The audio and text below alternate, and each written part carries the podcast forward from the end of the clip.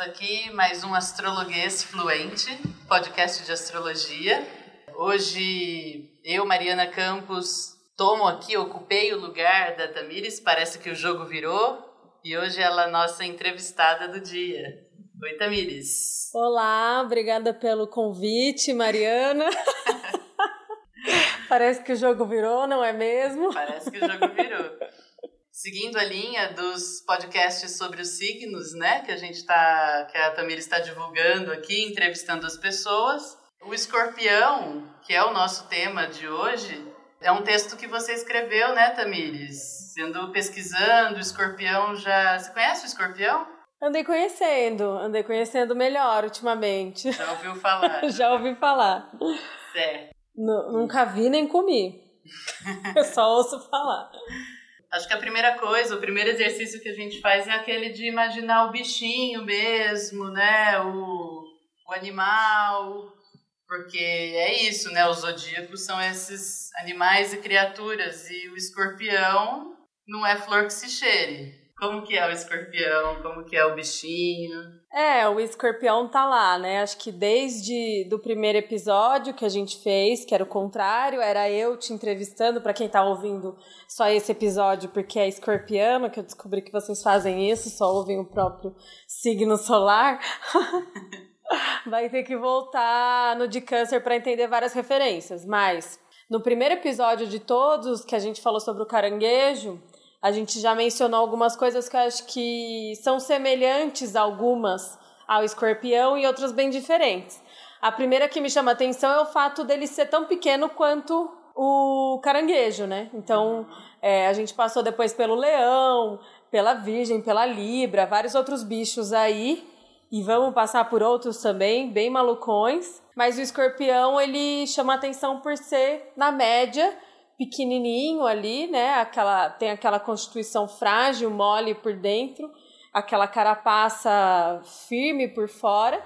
Mas aí ele vai diferir do, do caranguejo no sentido de que ele é mais combativo do que fujão, digamos assim, né?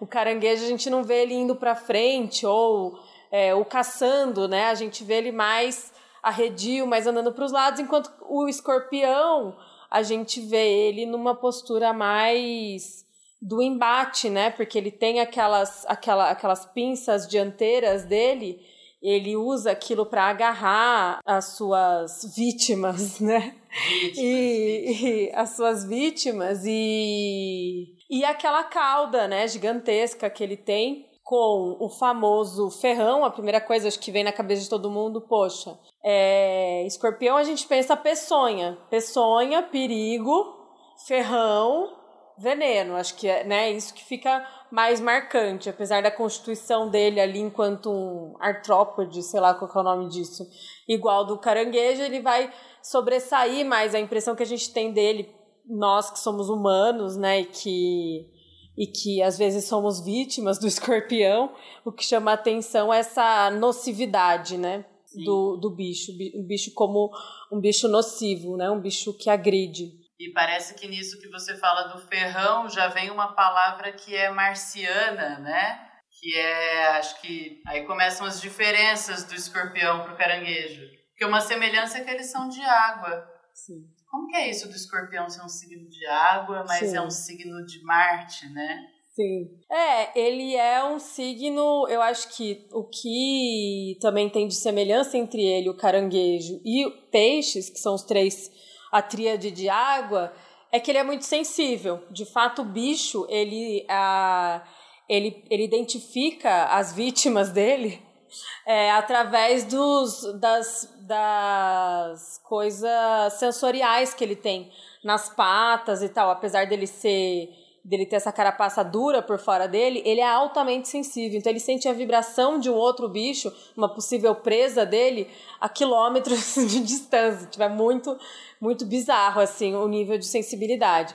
Então ele é altamente sensível, acho que isso é uma coisa que, que tem a ver.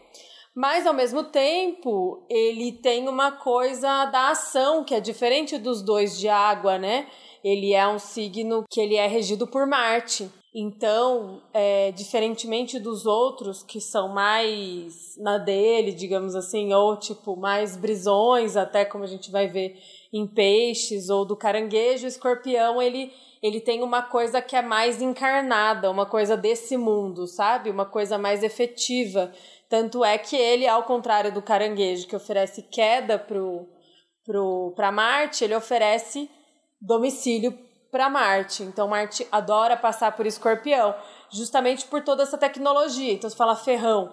Ferrão, o ferro é algo de Marte, as, as, as, as ferramentas são de Marte. Então ele tem disso, né? Ele tem essa coisa do ferrão e ele tem essa coisa do, da tecnologia. Então ele é altamente tecnológico. Ele tem um ferrão para furar a, a para inocular a peçonha, né? Ele tem a própria peçonha isso já é bizarro, é um animal que produz um veneno próprio para inocular no outro, não é que nem o sapo é, que é venenoso, né? Que se você lamber ele e tal, ele tem aquilo, mas não, o caranguejo ele inocula aquilo na vítima, né? O escorpião. O escorpião, é.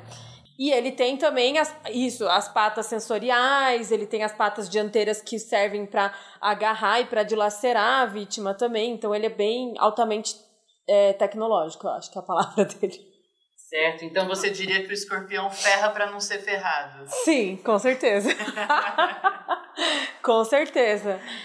E ele é reativo, né? Acho que é outra característica, assim. Ele não é um bicho que ele vai à caça como o leão, por exemplo. Ele não vai para cima, né? Ele ele tá na dele. Inclusive, ele sobrevive muito tempo sem comer, né? Diferentemente de outros bichos, mamíferos e tal em geral, que precisam comer o tempo todo. Algumas espécies de escorpião é, podem ficar até um ano sem comer nada, sem beber nada. Então tem isso também, a resistência dele, né? Sim. E acho que aí, pelo que você está me dizendo, né, pensando também lá nas coisas que, que a gente conversou sobre o signo de câncer e fazendo essa comparação, a questão com o alimento tem uma relação com a lua, né, que num signo é, é o domicílio de câncer, né, a lua recebe domicílio em câncer e no escorpião é queda, né? Sim. E a lua como a nutrição, então ele fica, ele fica sem comer, né? Sim. Consegue passar um tempo ali sem, sem, sem ingerir nenhum alimento. Então tem uma coisa que também é da resistência, da sobrevivência, que parece que é uma palavra que escorpião sobrevive, né? Uhum. Parece que o escorpião ele passa a vida sobrevivendo. Sim. Né? É, a questão para escorpião, acho que passa muito por aí, assim. Ele foi desenvolvendo toda essa tecnologia não é à toa, né? E ao mesmo tempo, é isso que você falou numa aula sua sobre. Uma aula que você deu na Saturnália sobre os, os signos que me marcou muito. É o fato de que de todos os bichos do zodíaco, ele é o único que sobreviveria numa passagem pelo deserto, por exemplo. Num local de muita diversidade, ele é o único que é capaz de sobreviver a isso. Então tem uma coisa da dureza da sobrevivência que Marte gosta, então o guerreiro vai gostar de estar com essa veste, porque isso vai dar mais dureza para ele mesmo, né? Que bom para uma para uma Marte, né, ter essa resistência toda, mas que ao mesmo tempo um outro planeta passando por ali não vai encontrar o que precisa. Então se Marte precisa de resistência e de tecnologia para vencer o inimigo, a lua, que precisaria de acolhimento e afeto, porque ela fala, ela é a simbologia da grávida ou do, ou do recém-nascido ou da maternidade, desse lugar mais do aconchego, ela passando por esse signo, então a gente percebe também que existe uma dureza ali incompatível. Então é isso que vai fazer os astrólogos antigos dizerem que, que esse é um signo que oferece queda para a lua Então, é um lugar que é difícil. Então, a lua sendo a dimensão mais sentimental da pessoa, é, existe, uma, existe um lugar aí de debilidade, de dificuldade, onde a pessoa não consegue se nutrir, não consegue se aconchegar como gostaria, assim, onde ela encontra dureza nesse, nesse aspecto. Né? E até ferimento, né? Porque escorpião sendo um signo de Marte, é, ele fere, né? Tem isso também. O animal, o escorpião, ele é visto como uma ameaça, né, constantemente. Como que fica a história dos nativos de escorpião, seja em sol, lua, aquelas pessoas que apresentam o escorpião no seu mapa de nascimento em algum lugar de, de destaque? Qual que é como que essa pessoa entra na vida, né? Assim, é, a vida é perigosa? Sim. Viver é muito perigoso? Sim, eu, eu acho que é isso. Tem que, tem que olhar, olhar em qual que é o lugar que escorpião está se apresentando, né? Se apresentando para Marte, por exemplo, a pessoa tem Marte em escorpião, poxa, né? Ela é estrategista, porque tem isso, né? Também escorpião é um signo noturno, então um soldado de noite, ele não vai lutar como um soldado de dia, não é o peito aberto, né, a cara tapa, uhum. mas é o entendimento da vida como uma guerra. O sol, a gente já vai pensar em outra coisa, né? O sol é a identidade, o sol é como a pessoa se afirma, é o próprio eu, né? É, é, questões mais gerais da vida da pessoa. É, então a gente já vai pensar nesse lugar do, do âmbito da guerra e da estratégia como um lugar que vai por onde a pessoa vai afirmar a identidade dela. Se isso está em Mercúrio, a gente já vai pensar nisso na fala. Então, como que é uma pessoa que escreve ou que fala com Mercúrio desse? Ela vai falar muito? Acredito que não. Uma vez eu atendi um cara que ele falou que ele tinha o Mercúrio em escorpião muito forte no mapa dele. E ele dizia que eu sou tímido, mas o resto do mapa dele não era tímido assim, era ele era de Sagitário, eram umas coisas assim eu sou tímido, não gosto de falar em público. Ele falou algo assim, eu falei, não, não é timidez. Você não quer abrir o jogo. Porque abrir o jogo é uma vulnerabilidade. Sim. Então, as coisas estarem às claras é uma vulnerabilidade. Porque o caranguejo. O, desculpa. O escorpião, quando ele tá debaixo de uma, de uma pedra, ele tá seguro. Quando ele tá exposto à luz, ele tá inseguro. As coisas que estão à luz são incômodas para o escorpião. Então é uma pessoa que vai falar menos, né? Sim, sim. Se isso rege a casa 2 da pessoa que é o dinheiro dela, você vai pensar aquela pessoa que guarda escorpião no bolso. aquela sim. pessoa que não vai sair abrindo assim. Então, eu acho que tem várias dimensões que dá para pensar, mas sempre entendendo que o escorpião tá nesse lugar do estrategicamente escondido, sabe? Porque também ele é fotossensível, ele não gosta da luz e porque ele perde muita água. Apesar do exoesqueleto dele, ele não pode perder água, ele é uma água fixa, ele tem que manter a água. Uhum. Ele é de água e é fixo, ele tem que manter a água dentro dele. Uhum. Então ele tem que estar tá salvo de luz. Como é que é quando a gente compra um. Quando a gente compra alguma coisa assim que tá escrito é, fora do alcance da luz, uma coisa é manter fora do alcance da luz. Essa pessoa precisa. É, e fora do alcance das crianças também. Das, cri... das crianças. É um perigo. E pensando nessa coisa do veneno, né? Para que, em que situações? Porque daí parece também que, nossa, como o escorpião é perigoso, vamos pular esse signo. Uhum. Né? o uso que ele faz do veneno dele, como você está dizendo, que tem uma questão estratégica, é também um pouco de defesa, porque ele é um Marte, mas é de água, né? Que depois a gente pode ir lá pensar uhum. na diferença de um outro Marte, né, no seu domicílio diurno, uhum. que é o Ares. Para que, que será que o escorpião usa o veneno?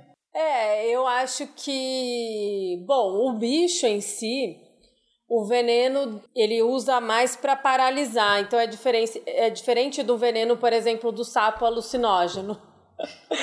que vai, aquilo vai causar uma alucinação. Ele vai. A ideia é justamente paralisar a sua o seu alimento, que vem a sua vítima que venha a ser o seu alimento, né? Então a ideia é manter aquilo paralisado para que ele possa digerir aquilo. Então a maneira a esse tipo de veneno do escorpião que vai variar conforme a espécie e tal, é um veneno que ele a, paralisa, ele age no sistema nervoso central da vítima, ele paralisa a vítima e aí a partir disso ele vai digerir aquilo com mais calma. E ele digere fora do corpo, que nem aranha, né, para quem assistiu Homem-Aranha sabe disso. É, tem essa coisa do digerir fora do corpo, então ele vai jogando os outros os, as outras substâncias que ele tem também, que não é só esse veneno do ferrão, mas ele tem outras substâncias que faz ele digerir isso fora do corpo dele e aí sim conseguir ingerir já as coisas na forma líquida. Então. Entendi.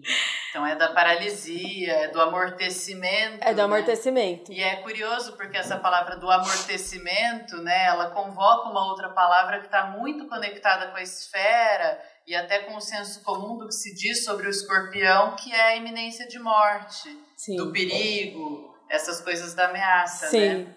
Nesse sentido que eu queria te contar o que eu tive um atendimento recentemente e o meio do céu da pessoa era num signo de, de Saturno, então ela tinha o meio do céu em Capricórnio, em Aquário, não me lembro exatamente, acho que era, era Capricórnio. O Saturno, então, regente do meio do céu, que é a sua destinação, a seu, sua vida pública, como ela se apresenta para o mundo, inclusive através da própria carreira e da profissão, Saturno. E o Saturno em Escorpião, na casa 8. E daí eu perguntei o que, que ela fazia da vida. E aí adivinha o que ela respondeu? É. Eu amorteço as pessoas. Ela era anestesista. Nossa! Que demais! E daí eu perguntei para ela qual como, como que era isso, né? E daí de repente parece que ela começou a me contar de Saturno e Escorpião, de amortecer até chegar num limite que é entre a vida e a morte, então ela precisa fazer um desligamento total, uhum. que é totalmente ligado à quantidade e às doses, porque um miligrama a mais, um pouquinho a menos, uhum. ou a pessoa sente muita dor, ou ela passa para o mundo de lá, né? Uhum. Então ela tem que amortecer a longo prazo, que parece essa coisa de Saturno da lentidão. Uhum e então, e aí eu perguntei para ela, tá, não me parece tranquilo então essa isso daí que você faz da vida, né? Então já é essa coisa da, da esfera do escorpião, do, não é esfera de, de, de Vênus, uhum. né? A uhum. gente está falando de um signo de Marte, então tem a eminência do, do risco, uhum. né? Que talvez seja uma outra palavra importante aí para uhum. o escorpião. E um trabalho totalmente tenso, né? Uhum. A tensão está sempre presente ali. Mas daí a hora que ela falou essa é, anestesista, eu falei, nossa, ela vai dando as doses de veneno aos poucos e tentando uhum. prolongar o efeito. Sim. Em nome de uma cura também. Sim. Porque ninguém vai pro anestesista, ninguém entra numa sala de cirurgia Sim. se não for para sair dali, né? Sim.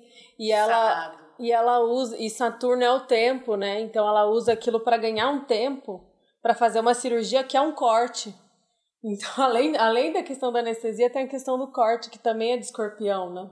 A questão das facas, dos, das, dos instrumentos. Ela, e ela anest... enfia isso tudo com uma agulha. Com uma agulha, Ela sim. tem o ferrão como instrumento sim. do trabalho dela. Ah, né? é muito lindo isso. Cara. Nossa, é muito lindo, incrível, é muito lindo. E super tenso, Eu né? sempre fui fascinada por isso. Eu sempre pensei assim, se eu, se eu fosse médica, eu queria ser anestesista. Uma vez eu peguei carona com um anestesista e fiquei... A sua profissão é a mais legal do mundo. Você tem alguma coisa em escorpião, Tamires? Parece que sim. Parece que sim, né? Parece que vontade que é essa, né? eu tenho, eu tenho uma coisa bem leve em escorpião, que é a lua. Bem tranquilão. É, quando a lua tá por lá, ouvi dizer que, que é complicado, é complicadinho. É complicadinho, é complicadinho. Rola uma complicação ou outra, né? e e o que eu tenho escorpião também é o regente da 10, como a menina que você falou. Porque o regente da minha 10, minha casa 10 é em touro, e o regente por exaltação de touro é a lua. É a lua. Você trabalha com E a minha lua é escorpião. Sim, trabalho com drogas. Conte mais drogas. sobre a sua profissão escorpiana, então, pra gente. O que, que você faz da vida? Eu sou historiadora, porque essa lua fala sobre a memória e na casa 4, que é a casa da ancestralidade. E então eu trabalho com a memória sobre os tóxicos. E os tóxicos que são, que é isso, é esse universo todo que a gente tem do que é droga ilícita, droga lícita, ou que é droga farmacêutica, ou que é uma anestesia, são coisas muito recentes, né? Então, substância é substância. A substância que altera o sistema nervoso central é psicoativa e tanto uma anestesia local, uma anestesia geral ou até mesmo uma, um analgésico, a gente pode entender nessa categoria, entendendo analgésico, por exemplo, com uma morfina, né? Uhum. Então, o que eu estudei no meu mestrado é justamente isso, a morfina, a cocaína e a cocaína como anestésico local, que era usada para retirar, den retirar, retirar dentes sem dor e entendendo que ela foi desenvolvida no mundo em que não existia outro tipo de anestesia. Uhum. Então, os médicos colocavam a cocaína como. tanto a cocaína quanto a morfina como substâncias que sem elas a medicina não seria possível. E de fato ela teve muito atrelada à ascensão da medicina clínica, como a gente entende hoje, né? Porque antes disso, a medicina era essencialmente astrológica no Ocidente. Então você dependia de ver como o céu estava para poder intervir sobre as pessoas. Aliás, um podcast que já está marcado aí, uma entrevista com uma mulher maravilhosa que estuda isso, que é a Angélica Ferroni, ela está estudando exatamente isso, a medicina astrológica em Portugal. Mas aí quando vem o nascimento da clínica, que é essa coisa de você abrir a pessoa, você só tem como fazer isso com anestesia. E é aí que os tóxicos entram. Então, como que essa esfera de escorpião é importante para o exercício da medicina, né? Então, a, a, a, coisa de você anestesiar a pessoa e tal. E aí, todos os outros tipos de anestesia. Então, eu trabalhei com prontuários médicos é, do início do século, que é so, sobre as pessoas internadas, que foram internadas por diferentes que eles chamavam toxicomanias. Pessoas viciadas em drogas, que a gente diria hoje em dia, né? Uhum. E essas pessoas. E daí a gente. E daí os relatos delas tinham a ver com dores que iam além das dores físicas. Então as pessoas começaram a usar essas drogas. Os relatos dela sobre o começo do uso tinham sempre a ver com, é, com dores das mais diversas ordens. Então eles falavam em dores psicológicas ou dores emocionais. Então, isso também acho que é uma dimensão interessante, assim, entender que não tem muita diferença do corpo para para a mente, que isso é uma dissociação que a gente faz hoje em dia, mas é, os tóxicos como formas de suspender determinada dor, né? É, é contraditório isso ao mesmo tempo, né? Que por um lado aquela picada que causa dor, mas ao mesmo tempo você fica ali paralisado diante daquilo. Então é uma paralisia que também gera um, um amortecimento da dor, né? Sim. Mas tudo isso é a esfera do do escorpião. Então as pessoas, ah, dores emocionais advindas da morte do meu pai, e aí iam contando sobre a vida delas, de como que elas começaram a buscar nesses tóxicos o alívio para dores diversas. Uhum.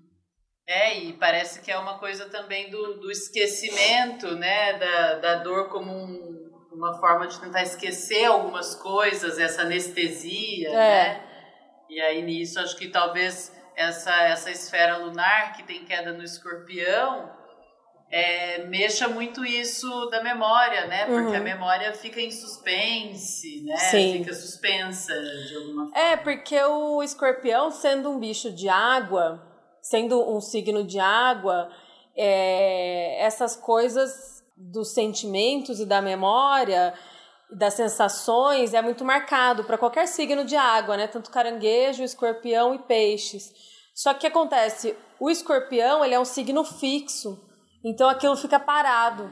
É uma sensação que para. São as águas paradas. É uma água dia. parada que dá dengue, tem vários problemas aí da água parada, que uma água parada apodrece, né? É, mas cachaça não, né? Cachaça não. Cachaça parada fica só melhor. Sim, é verdade. Por isso que cachaça também é coisa de escorpião. é, porque tem o psicoativo ali, né? Sim, ela também era usada com essa mesma função que você diz, né? De, de amortecer Então é muito legal dar essa volta também no signo, né? Entendendo a sua a função desse discurso, que uhum. aqui a uhum. gente está falando de medicina, da sua pesquisa, dos uhum. psicoativos, uhum. dos tóxicos. Sim. E isso aplicado a uma vida e a um destino também, né? A pessoa Sim. precisa amortecer certas dores para não ficar padecendo delas. Sim. Né? Deve ter umas coisas que passam por aí. Sim. E tanto é que é a, é a, a lua de pessoas como como Lima Barreto, que a gente tem um episódio sobre ele, então uma lua importantíssima para ele, porque ele tem cinco planetas em touro, todos eles de alguma maneira dispostos pela lua, porque a lua rege touro, né, por exaltação, e a lua em escorpião, cheia, né? Então, você vê isso também no destino dele, tanto a questão da, da vida ligada a essas substâncias, ao alcoolismo, isso vindo à tona em algum momento, quanto todas essas dores, o beber para sanar essa dor, mas ao mesmo tempo toda a potência que essa resiliência que esse aspecto é capaz de trazer, né? E outras tantas pessoas também dessa mesma dessa mesma pegada, que é, por exemplo, é, o Bob Marley, né? O Nelson Mandela, então a gente tem o Mano Brown. Então tem várias. Isso tudo lua? Tudo lua, tudo lua a lua. e escorpião. São pessoas que têm essa lua em escorpião, então entende numa esfera muito íntima e profunda o quanto a vida é, é uma guerra. Então encara a vida dessa maneira, né? Vê a vida com. se conecta emocionalmente a isso, a guerra. E aí, não contraditoriamente, mas complementarmente, são grandes pacifistas. Então, tanto Lima Barreto, Mano Brown, Bob Marley, Nelson Mandela, a gente vai para outros até que a gente pode ir buscando, mas são pessoas que vão falar sobre a paz. Mas é, um, é uma obsessão tão grande pela paz, e aí vem outra palavra né, do escorpião, que é a paz Uhum. É, que, é o, que é a obsessão, na é verdade. Obsessão. É, é uma obsessão tão grande pela paz que é de quem está cansado da guerra. De alguém que entende que emocionalmente nunca vai encontrar essa paz, né? Que está sempre no veneno, né? Sim, parece que também é uma predisposição para colocar o dedo nas feridas do mundo, né? Porque se não tivesse escorpião, ninguém tirava os bichos é. e as coisas que estão lá na, na, nas feridas, né? Sim. Porque a impressão que me dá você mencionando essas figuras são aquelas pessoas que estavam tentando destilar justamente, né? Assim, expurgar Isso. as feridas em nome de uma pacificação que não poderia vir. Então, escorpião encara Isso. os riscos, né? Parece, uhum. assim. Do... Sim. Da... Porque paz não é não é paz sem medo, né? não, não é, é paz, não é. É isso. Paz, é, paz sem voz não é paz, é medo. que era aquela música do Rapa, é exatamente isso, né? A ideia de que. E aí que escorpião pega num ponto em que é incômodo pro, pro status quo, né? Tipo assim, porque ele vai pegar naquilo se o leão, por que, que escorpião e leão não se curtem, que é uma coisa que a gente já mencionou no, no episódio de leão. Porque o leão gosta de tudo que tá à mostra, tudo que o sol toca é dele, né? Que nem o Simba. Tudo que o sol toca um dia será dele. E o escorpião é justamente o contrário nesse sentido. Tudo que o sol não toca é dele, né? O que o sol toca, ele desconfia. Porque se tá as claras, estão mentindo para ele.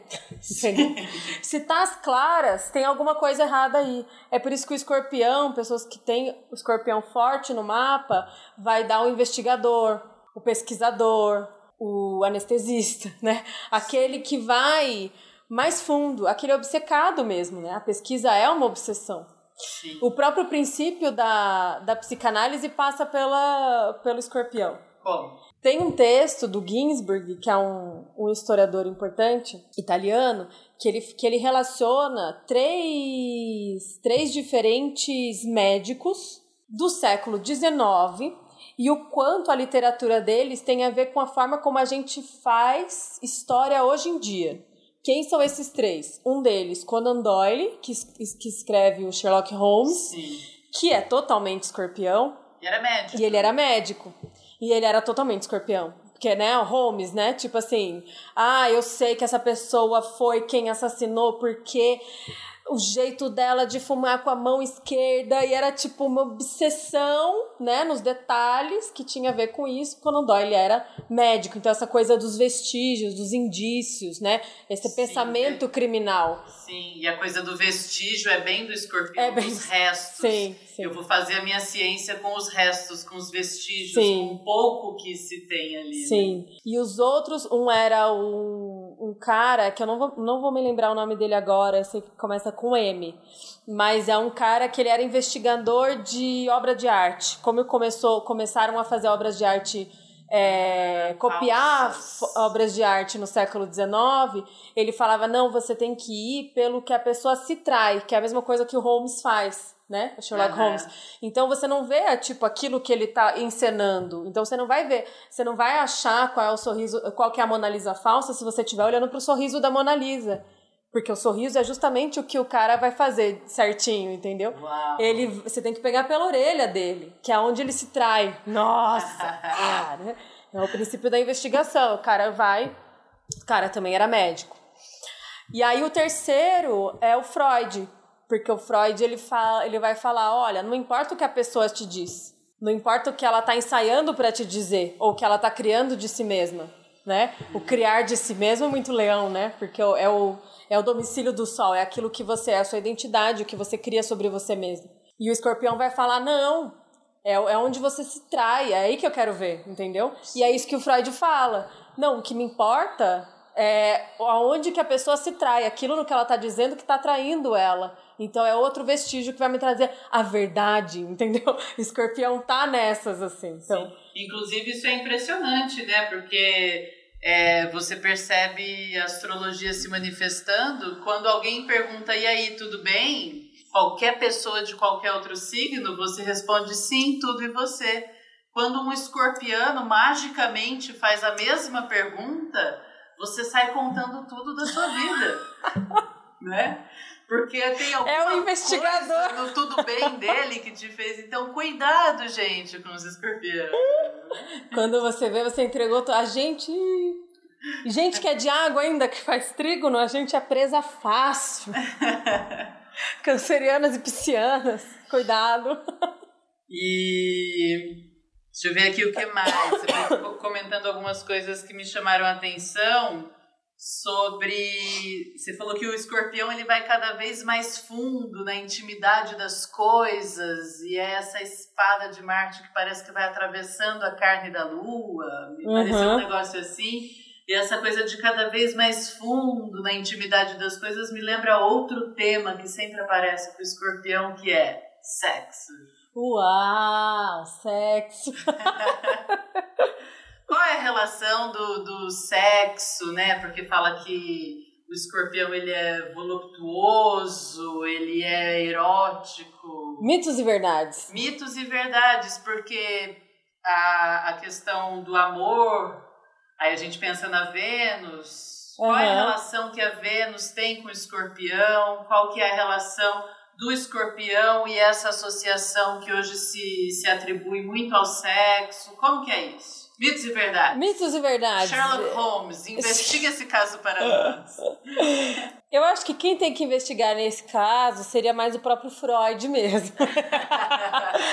Mas. É, mentira, gente, eu não entendo nada de Freud, então nem vou me meter a falar disso. Mas eu entendo de uma coisa do mapa dele. Ele tem Sol em touro e o ascendente em escorpião. E aí tem uma hum. dicotomia. Porque o que, que acontece? As, as esferas que o escorpião então oferece dignidades e debilidades. Marte gosta quando passa por escorpião, a Lua odeia quando passa por escorpião, e Vênus também não gosta quando passa por escorpião. Então, quando a gente vai falar de Vênus, prazer, amor, sexo, geralmente a gente vai pensar em primeiro lugar na Vênus, né? Quando a gente vai falar desses assuntos. É por isso que toda vez que a gente vai lá no âmbito da paquera e tal.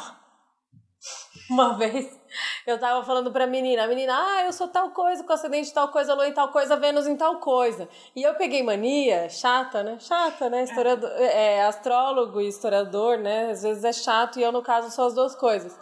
E daí eu falei, estraga prazeres, né? Lua escorpião tem um pouco de estraga prazeres, né? É, tipo, só que não. Aí você Climão. É a lua do climão, né, cara? É a lua do climão. Mas o. E daí a menina veio e falou pra mim que ela era tal coisa, tal coisa, tal coisa, Vênus tal coisa. Aí eu falei, por que, que todo mundo pula Mercúrio? É. todo mundo pula Mercúrio. Mercúrio Onde é uma esfera que tá. Eu quero saber disso. Exato, exatamente. Por que, que todo mundo pula Mercúrio? Porque Mercúrio, Mercúrio é uma esfera que vem antes da Vênus, né? E daí eu falei, por que todo mundo pula direto pra Vênus não fala de Mercúrio? Daí ela falou assim pra mim, é porque talvez essa pessoa esteja dando em cima de você. Tandã! De repente era um chaveco em, em, em jeito de climão. Mas assim, é... mas o que eu ia dizer disso é que todo mundo fala de Vênus, porque todo mundo sabe que é na Vênus que você vai encontrar a forma como a pessoa se relaciona afetivamente, onde que ela encontra o prazer dela, onde que ela vê beleza e assim por diante. E aí a gente vê que nas piadas, no senso comum e tal, a gente tem que escorpião é o mais metelão de todos.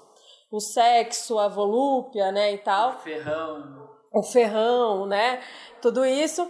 E aí, tipo, você vai ver, quando você começa a estudar astrologia de verdade, que Vênus, é, ela se exila em escorpião. Que merda, ela odeia estar em escorpião. Aí você fica, nossa, tá tudo confuso, tá tudo errado, né? Mas eu acho que tem uma dimensão aí que uma delas eu acho que é da distorção contemporânea que a gente tem sobre essas coisas. Eu acho que tem várias distorções que a astrologia joga na nossa cara, sabe? Não só essa. Mas eu acho que tem uma coisa de entender o sexo e o prazer mais na esfera da guerra do que na esfera do gostosinho, entendeu? Porque a Vênus, ela gosta de estar tá onde? Qual que é o oposto de escorpião? Um touro. Porque touro é corpulento, entendeu? O touro tá. Corpulento. Tá corpulento, né? Sim. ele é corpulento, ele é gostoso, ele gosta de estar no mesmo lugar, ele dá exaltação pra lua, é onde a Vênus gosta de estar. Então, esse lugar de touro, enquanto sensual, porque é aquele que fala dos prazeres da carne, né? Fala de comer fala de estar tá encarnado, é, é, um, é um signo de terra e é fixo, né? Então é um, é um corpo, né? É um corpo que está presente ali. Eu acho que a Vênus passando por esse lado, esse é o lugar que a Vênus gosta de estar, tá, entendeu? E a Vênus em escorpião, na verdade, ela tá desconfortável, porque é o âmbito da guerra. Então eu acho que esse entendimento do sexo como um lugar de disputa de guerra, uma relação de poder, é o que deu essa fama contemporânea para o escorpião enquanto um signo ligado ao sexo, porque eu acho que as pessoas estão chamando, estão vendo muito mais o lado do escorpião, o lado do sexo, que está ligado às questões de poder, que eu acho que também existem, do que o lado do sexo que está ligado às questões de deleite. Sim.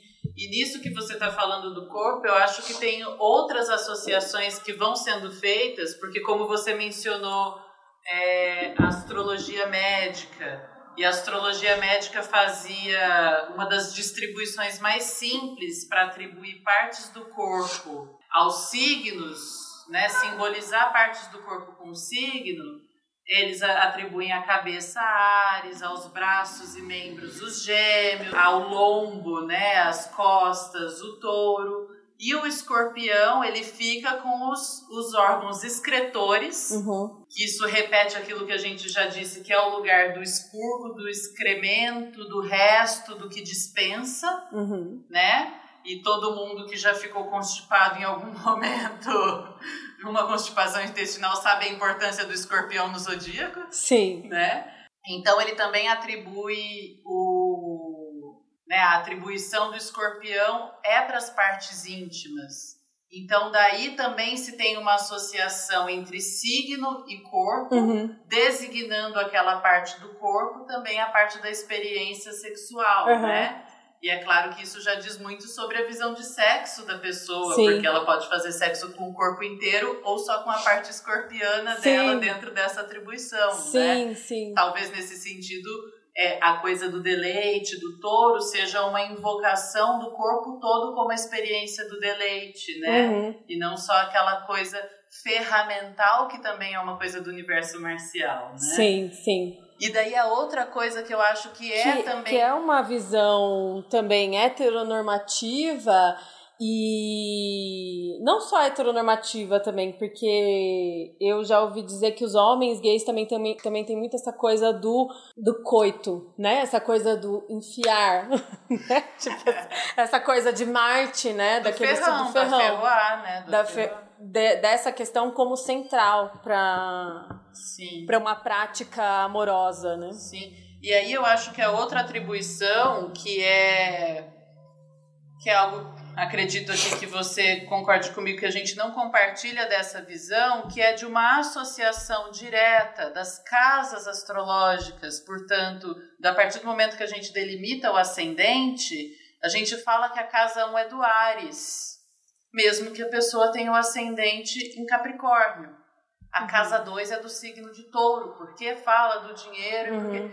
e na verdade, e com essa com essa distribuição, associando casas diretamente aos signos, a gente designaria a casa 8 ao Escorpião. E esses assuntos do sexo já foram postos no Escorpião por conta dessa distribuição dele pelo corpo da astrologia médica. E daí a casa 8 ficou designada a, ao sexo dentro de uma astrologia praticada, né, que é uma coisa que não se reverbera nos textos antigos, no, no que a gente pode colocar sobre o código da astrologia tradicional, quando nos assuntos des- designados às casas, a casa 5 que trata do sexo. A casa 5 que trata do sexo como união, porque é uma casa do júbilo da Vênus, dos Uhum. prazeres, né? E aí a casa 8, eu acho que falando do escorpião, a gente também tem esse universo que é um universo onde a gente tem que fazer, triangular assuntos que são escorpião, sexo e morte. Porque eu sempre acho muito terrível quando me deparo muitas vezes com essa leitura, né, com a qual também não estou habituada, então posso, não estou aqui falando que é, é certo e é errado. Tá errado. Mas eu acho muito esquisito essa relação de atribuir na mesma casa do sexo também a casa da morte, né? Uhum. Sendo que, na verdade, ele é uma reprodução da vida e faz um sentidão que ele esteja lá na casa 5, né? Uhum. Então parece que quando a gente fala escorpião tem a ver com sexo, a gente tem que parar tudo e perguntar de que sexo a gente está falando, Aham. né? Porque a atribuição dele seria dentro das casas astrológicas na casa 5 e o escorpião, assim como todos os outros signos do zodíaco, transa, Uhum. transam, se reproduzem, Sim. né? Menos a virgem, talvez, não sei, tadinha, veremos, né? Ela é aquela que ainda é virgem. É... Então, como que o escorpião faz sexo, o bicho? Você já tem alguma. Tem, tem perigo? É violento, né? é violento. Então, escorpião, assim como todos os outros signos de água, ele é extremamente fértil. Ele é Ah, muito fértil, né? sim, ele, ele tem essa coisa da reprodução muito fértil.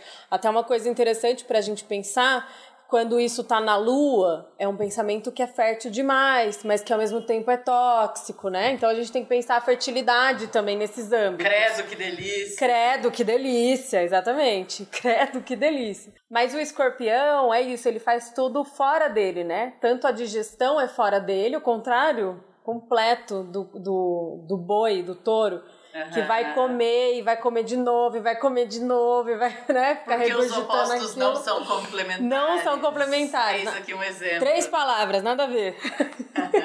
e aí, a- o escorpião, ele vai. Ele coloca os gametas, o escorpião macho, até onde eu sei, ele coloca os gametas pra fora dele, e aí ele agarra a fêmea e esfrega ela nos gametas dele, com bastante força, pra ela. para que aqueles gametas masculinos entrem nela. Meu Deus. Você sabia disso? Não sabia? Ai, ela jogou o verde pra colher o maduro e colheu. E é assim, é uma coisa que é exterior a ele e que é totalmente uma questão de força e poder e reprodução e, e o macho esfregando a fêmea nos gametas dele que tá fora dele. Não sei nem se, se existe uma, alguma forma da gente entender se existe algum tipo de prazer nisso, mas é, é, para o humano que olha, e é desse lugar que a gente está olhando, não parece, uhum. entendeu? Não parece nada um lugar de prazer. E daí que a gente entende porque que a Vênus não gosta de estar tá em escorpião, né? Claro, e quando a gente fala isso da Vênus não gostar, né, por uma questão de dignidade e debilidade, que são ali dos conceitos astrológicos, eu acho que também tem sempre porque a gente está aí cheio de pessoas com Vênus em escorpião, é. né? Então é, é muito comum na abordagem dessas características, principalmente quando elas estão de fato voltadas para os assuntos amorosos, de casa 5 ou de casa 7 dentro de um mapa, de que perguntar para a pessoa no, no, que ela se interessa mesmo, né, no âmbito do amor. Porque tem gente que gosta de sentir uns beliscões, tem gente que uhum. gosta de ficar anestesiado depois uhum. do sexo, sei lá, sim, né? Sim, tem gosto então, pra tudo. Tem gosto pra tudo. E depois ela, e, e, no céu tudo anda, né? Um dia ela progride, ela vai para outros signos, mas ela sim. também parece que tem aquela figura meio fatal, né? Uhum. O amor é um risco, o amor é sim. é perigoso, né? E a gente também precisa de uma Vênus que transite por esse lugar para contar esse tipo de história, né? E esse tipo de desejo também. Eu acho uma Vênus interessantíssima na real, assim. Eu acho que tem uma dimensão que é dolorosa, assim como a Lua, né? Tem uma dimensão que passando por ali tem algo que vai ferir, é alguém que se fere, é alguém que fere o outro. O Escorpião ele tem uma coisa que é também da é, um pouco do sentimento de rejeição sabe? Tem uma coisa no escorpião ah, que é do é, por causa dessa coisa da lua, né? Como a lua fica em queda, a lua é o acolhimento e a nutrição no momento mais primordial da nossa vida, que é o, o nascimento ali, né? Que é o recém-nascido. Então, o escorpião passando por ali, é, é, a lua passando por ali, ela ela se fere, então tem uma coisa aí que é um lugar que não está sendo nutrido. Então é um lugar que está sendo, sabe, é como se tivesse vários cachorrinhos mamando e aí um deles não consegue mamar. Então é aquela coisa do da rejeição mesmo. Então acho que existe algumas dores que passam por aí que são da, da, da realidade humana viver isso, assim, né? Claro, a gente tá cheio de histórias assim, a gente Sim. precisa também de contextos né, astrológicos para elas. Pra... Então, e essa, acho que essa Vênus em escorpião fala disso. E eu acho que também fala de uma outra coisa a Vênus em Escorpião, que é porque a Vênus ela, a gente está sempre só pensando em sexo, né? Então a gente sempre fala da Vênus já pensando como é que a pessoa, o que, que ela gosta, como é que ela se relaciona, o que, que ela gosta sexualmente, assim por diante. Só que vê, a Vênus é onde a gente vê a beleza da vida, onde a gente coloca o belo na vida, né? Então, onde a gente tem Vênus no nosso mapa, também tem aonde a gente de alguma maneira admira e aonde a gente vai querer se aproximar ao longo da vida, né, de alguma maneira daquilo. E a Vênus em Escorpião me dá a impressão de uma Vênus que também gosta dessa dimensão perigosa, né? Gosta de correr um certo risco, ou, ou gosta, ou acha bonita a arte da sobrevivência, a arte da guerra.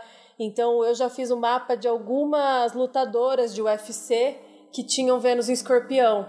Ah. E aí um Marte exaltado, um Marte domiciliado, entendeu? Então uma Vênus é aquela mulher que vai dedicar a vida para a guerra. Acha bonita ou afirma sua feminilidade através da luta, da batalha. Mulheres que lutam. Mulheres que lutam. é isso, é, as feministas, Sim. né? Sim. É, e é dentro desse território de luta que ela se pronuncia, né? E isso, e as lutas que ela pode empreender Vejo muito isso também no discurso do, da questão do aborto.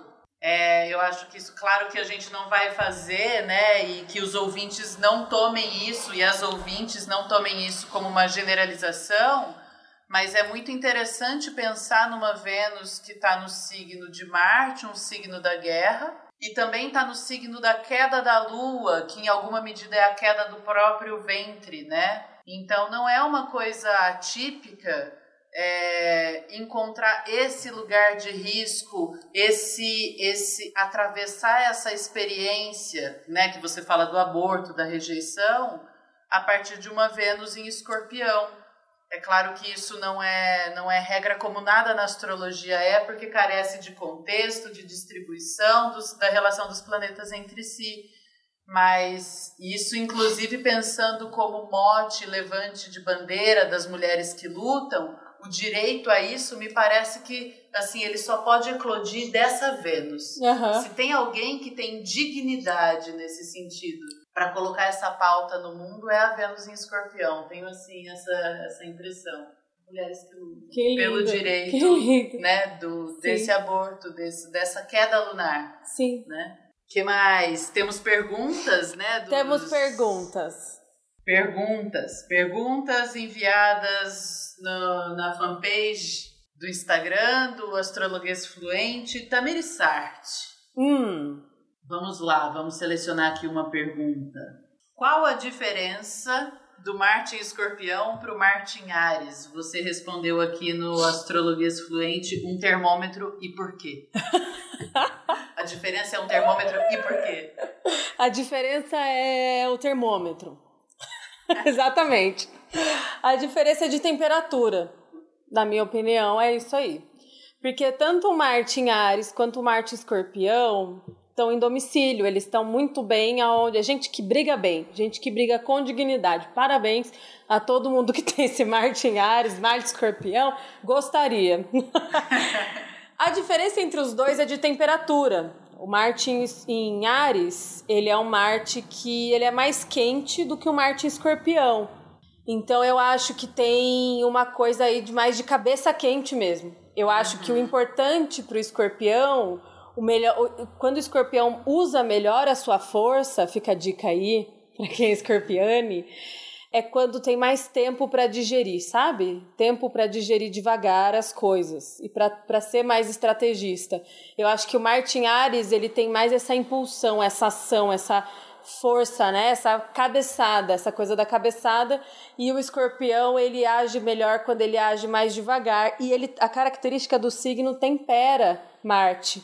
Então, a, a- característica quente de Marte, né, fica temperada pela característica fria, Fria. Do, do escorpião, que o escorpião é mais frio, né?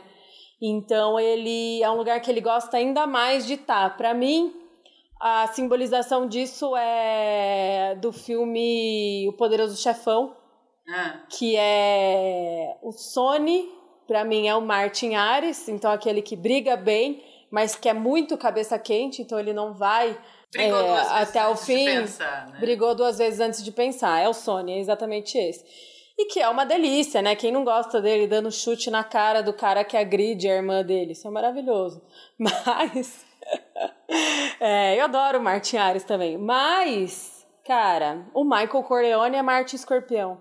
Então tem uma hora que o Don Corleone fala pro Sony, né? O Sony tá discordando do pai na frente dos inimigos, porque amigo e inimigo é tudo ali, né? É, é o filme do escorpião, o poderoso chefão, né? E a contrantícia com o leão que tá no Corleone, Que, é, que né? tá no Corleone. Então que ele... é da estrela Regulus. Porque são os dois, os dois inimigos do céu, né? A Uhum. estrela fixa Regulus, porque tem dois corações de pausa, digressão de estrelas fixas no meio do podcast. Gosto. Mas a gente tem na constelação do escorpião uma estrela fixa que se chama Antares. E Antares é uma estrela vermelha que vocês podem sempre avistar no meio da constelação do escorpião. E lá no signo de leão, que é quase um oposto, né? Tá ali para uma outra região, na verdade é um quadrado, né? Não tá oposto, tá numa angulação de uns 90 graus mais ou menos a gente tem a estrela fixa do coração do leão, que é o Corleone, que Tamiri Sartre disse que é o Marte em escorpião. Prosseguindo da digressão. Corações, né? Do né? céu. Corações do Céu. Tá Nossa, tá aí uma guerra E corações impressionante. ardentes, né? Sim. Só que tem formas de apresentar a sua ardência para o mundo. E eu Sim. acho que o Corleone, ele, ele tem mais essa frieza. É, eu acho que o Dom Corleone ele é mais essa coisa do coração, o pai, né? Ele é mais essa coisa do coração da honra do leão, assim. Acho que ele, ele, ele carrega mais isso, o Dom Corleone em si. né? Mas o Dom Corleone ele fala pro Sônia um dia na frente dos outros, né? Dos amigos que na verdade são inimigos, essa dinâmica toda da peçonha, né? Você não sabe quem você pode confiar ou não, e aí é esse o território, né? É meio que um leão ali, o Dom Corleone é meio que um leão ali no no, no ninho de escorpião, né? E aí ele fala pro Sony, nunca deixe os outros saberem o que você está pensando. Uhum. E aí o Michael aprende melhor a lição. Essa dica ele dá pro Sony, que é aquele que se estrepa logo no primeiro filme. E a, a, mas quem aprende melhor é o Michael Corleone. Porque daí é o Michael que vai. Ele é o próprio escorpião, cara. O Michael Corleone é o próprio escorpião. Ele vai em toda a estratégia, sabe? As cenas mais incríveis e tal. Ele aguarda o momento exato, ele é estrategista né? Tem toda uma questão de honra também, que é uma coisa muito de Marte, né? Essa coisa da honra, do princípio, né? Porque Marte não é aquele que sai tretando por qualquer merda. Marte tem dignidade, né? Tem que ter campanha, né? Tem que ter luta, Sim. tem que ter razão. É, isso é uma. E ele espera, e ele tem esse princípio, então ele espera. Gente, spoiler, mas não conta como spoiler, porque esse é um filme da década de 70, tá? É, então tem algum momento que ele espera a mãe dele morrer para poder matar o irmão dele. Né? Ele tem Sim. princípios. Isso é muito escorpião, né? Maravilhoso. Vamos lá, mais perguntas, mais perguntas. Escorpiões, por que eles rasgam a alma da gente? Ué, porque eles têm garras para isso. Eu achei ótimo, uma das perguntas é assim, né, a Tamiris escreveu ali no Astrologuês, faça uma pergunta pro podcast de escorpião. Quando é intuição? Quando é neurose? Por que são tão egoístas e narcisos? e aí você fica na dúvida se essa pessoa é escorpião ou não. Porque essa dúvida de quando é intuição, quando é neurose, é a própria dúvida da vida do escorpião. claro. Porque, cara, a intuição é muito forte. A pessoa tem um filho, uma inteligência emocional que ninguém mais tem. Por outro lado, para isso virar agudíssimo, né? Direto, assim, clínico, né? Sim. é, cirúrgico. Mas. Mas para isso virar uma neurose ou um excesso de pensamento que, na verdade, é, é agressivo, é tóxico, é um passo. E é uma membrana que às vezes é difícil você saber Sim. o que, que, é o quê. Então, o prime a primeira metade da pergunta parece que a pessoa é escorpiana. E a segunda metade da pergunta parece que a pessoa é leonina. Por que são tão egoístas e narcisistas? Por que são tão egoístas e narcisistas? Porque é aquela que atribui ao outro uma coisa que é dela. não é? Porque geralmente o que se fala de egoísta e narcísico é o que se fala de leão, que é aquele que não curte, na verdade, o escorpião, né? Sim. É, e nisso, nessa contrantícia, a gente tem um embate, né? Que o escorpião também é uma espécie de rei ele, tal qual o leão, tem uma estrela que é do coração. Uhum. Então são corações em disputa por contrantícia do céu, né? Sim. Tchan, tchan. Agora pode tocar a música do climão.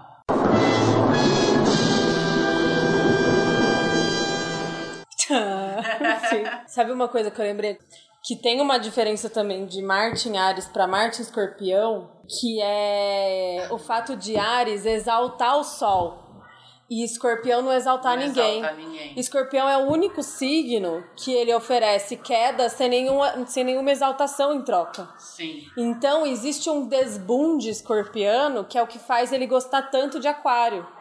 Porque aquariana é anagrama. Lá vem. De anarquia. Com certeza. É verdade, é anagrama, anarquia e aquariana. Porque aquário é aquele que se opõe ao rei, né? Tá oposto ao le a leão, né? Que é o rei. Então, e, e escorpião curte aquário, eles se curtem, né? Eles se entendem. Né? Então, acho que o recado aqui tá muito claro, né? Escorpianos, escorpianes e aquarianes, univos. Univos, cara. Só vocês podem salvar a gente. Temos um projeto político para resolver o Brasil. Porque ser malvado é bom, cara. Sim. A foice é de Saturno, que é o grande maléfico. É a foice e o martelo. E o mar... Sim, o martelo é do. É, é de Marte, que é o pequeno maléfico. Então, o malefício que pode salvar a gente, na verdade. Mas eu lembrei, eu lembrei do que eu ia dizer, que é voltando àquela pergunta, né? Do quando é intuição, quando é neurose, do que vivem, como se alimentam. Uhum.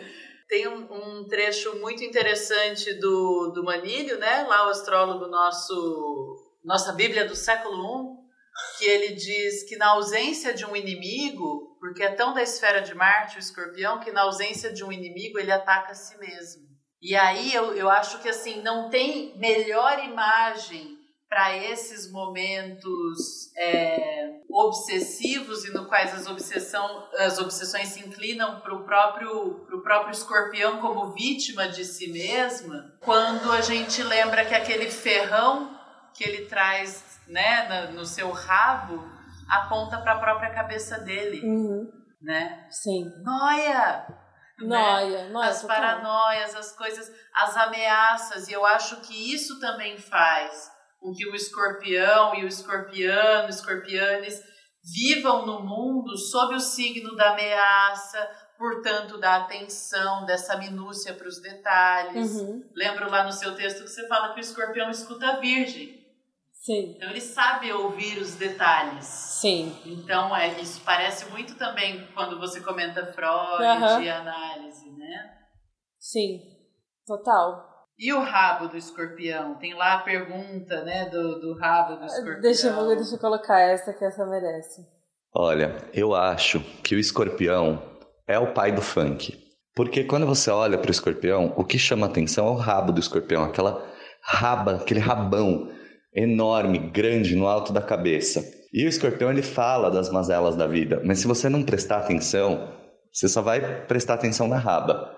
Então eu acho que ele é o pai do funk, porque ele fala das mazelas da vida sem deixar de exaltar a raba, né? E se você olha superficialmente, você só vê rabo. Você não vê todo todo o veneno que tem ali naquele negócio. Eu tô pensando nisso. o melhor é o eu tô pensando nisso. Eu tô pensando na raba. que é a participação do Daniel Ribeiro, né, outro estudante de astrologia da escola Saturnália, que pensa muito nisso. Tá pensando nisso, ele tá pensando na raba do escorpião, muito bem. Que junto com a Renata toca o projeto do Putacel, né? Sim. E foi uma participação dele pelo, por um áudio de WhatsApp. Sim, maravilhoso, aliás. Tá. Últimas eu... palavras sobre o signo do escorpião. Tcharam! Podia terminar com esse áudio, na verdade. Eu tô pensando nisso. Eu tô pensando nisso. É, eu acho que, que a questão do, da raba do escorpião é mais ou menos aquilo que a gente tava falando, né? Eu acho que escorpião fala de sexo, depende de qual sexo você tá falando, né? Mas eu acho que a raba, ela tem uma corregência, na verdade que eu tava quem fazendo. Mais é a raba? Não, é porque eu fiz o um mapa da, da Gretchen essa semana e eu tô com isso na cabeça, da questão da raba. Porque, por um lado, a raba, na verdade, a rigor é de Sagitário. Ah. Porque Sagitário rege a raba em si, né? As pernas, na verdade, né? Essa parte Sim, das pernas. Coxas. As coxas. E o caranguejo, apesar de estar tá longe disso, né? Reger as mamas, o peito, né? O caranguejo, me lembra o caranguejo também de alguma maneira. Eu acho que o mapa da Gretchen é um indício disso, porque ela tem coisas importantes no caranguejo, inclusive Marte, que é a forma como ela, né, onde ela coloca a energia dela e ela se tornou a rainha do bumbum não é à toa, né? E eu acho que essa coisa das ancas e do quadril, por ser o lugar de onde de onde se pare o mundo, né? E essa coisa da maternidade de parir o mundo ser uma coisa do caranguejo, acho que a gente tem alguma licença para dizer que a, que a raba também é do caranguejo. Mas agora eu trouxe mais um elemento ainda, que é o elemento do escorpião. E a Gretchen tem Júpiter em escorpião. Então, ah, Marte dela rabona, é uma. Né? Porque Júpiter, porque Júpiter é... é enorme. então, eu acho que sim. Eu acho que através de Gretchen, a gente pode dizer que sim, que a raba também pode ser do escorpião. E eu acho que é isso. Eu acho que entendendo essa dinâmica da, do sexo enquanto uma questão de poder e do universo que o funk traz sobre isso, né? E toda a questão de gênero que o funk traz também do cara mandando a mulher balançar a raba, muito essa dinâmica do da cópula do, do escorpião, né? O escorpião, tipo, arrastando a fêmea, né? Tipo, Sim. uma coisa assim.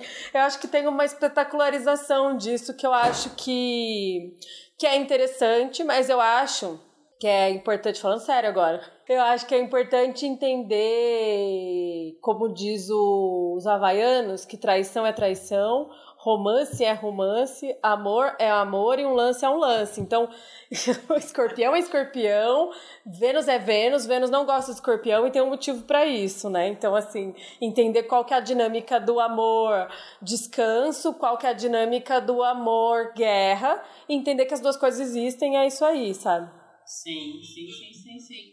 E tem uma coisa, uma vez que me, me perguntaram, pensando no escorpião, né? E pensando em Marte também, que é para que, que serve Marte? E eu acho que essa pergunta ela pode ser feita para que, que a gente tem escorpião no céu também, né? Uhum. E a resposta do para que, que serve Marte é para vencer. É aquela pausa dramática. Tandã. Tandã. E para que, que serve escorpião? Para sobreviver. Sim. Né? Então acho que todas essas coisas que a gente foi falando passa por esse Sim. lugar, né? Sim. Tamires, queria agradecer muitíssimo você por participar desse astrologuês, por me convidar para participar, para te entrevistar do astrologuês, se é que você me entende. Pelo bate-bola, trigo, no escorpião, câncer. Muito Sim. obrigada. A gente tem Vênus em gêmeos, a gente faz bagunça, a gente troca de lugar. e dá é tudo assim. igual. e acaba ficando. Se me ocorre, nada acontece feijoada. então é isso. Então, Tamiri Sarti é a, a dona domiciliar tronada aqui do Astrologuês. Muito obrigada por me conceder esse lugar aqui de entrevistadora, inquisidora do escorpião o astrologuês, então, para acompanhar ele. Fala um pouquinho aí do astrologuês. astrologuês nas redes. Muito legal, muito obrigada pelo convite, Mariana, para participar aqui do seu meu programa. Volte sempre. é... E curtem lá a página, gente, astrologuês.fluente no Instagram. E isso aí, é nós. Falou. Falou, beijo, até mais.